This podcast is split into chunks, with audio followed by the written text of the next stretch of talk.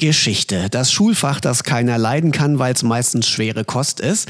Meistens nur, denn es geht auch anders. Hier kommt unser Hörbuchtipp der Woche.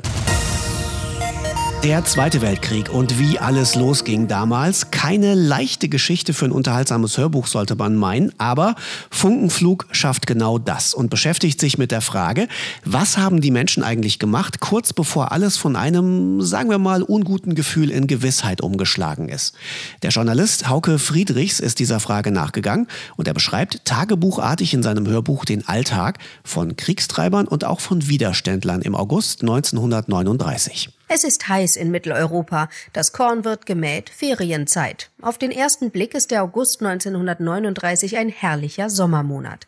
Läge nicht etwas Unheilvolles in der Luft. Abends stehen Sophie Scholl und Fritz Hartnagel an der Hamme, einem Nebenfluss der Weser. Er fließt durch das Teufelsmoor, das Worpswede umgibt. Bei Nacht herrscht hier eine eigenartige Stimmung, sanft und schwermütig.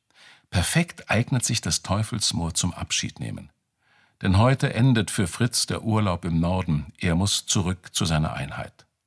Wie auch Hans Scholl wurde er zum Wehrdienst verpflichtet. In den kommenden Tagen spitzt sich der Konflikt zwischen Deutschland und Polen dramatisch zu. Für Hitlers Propagandaminister eine sehr bewegte Zeit. Nach nur wenigen Stunden Schlaf quält sich Josef Goebbels in aller Frühe aus dem Bett.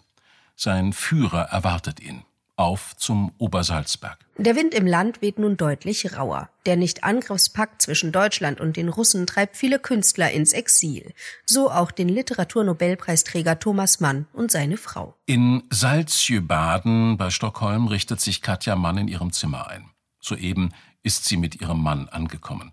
Aus dem Grand Hotel schreibt sie nach Kalifornien.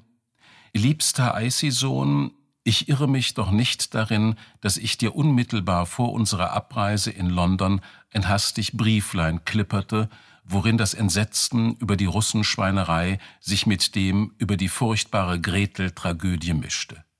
Eine sehr literarische Beschreibung des Hitler-Stalin-Pakts. Dieser Pakt sorgt auch bei Hitlers Anhängern für Unruhe. Auf einem Empfang, zu dem der Führer Sänger, Musiker und Männer aus seinem Gefolge geladen hat, macht ein Gerücht die Runde. Die Autobahntankstellen dürfen nur noch fünf Liter Benzin an Privatpersonen ausgeben. Wird der Rest etwa für die Wehrmacht gebraucht? Irgendwann fragt jemand Hitler danach, wird das Benzin rationiert?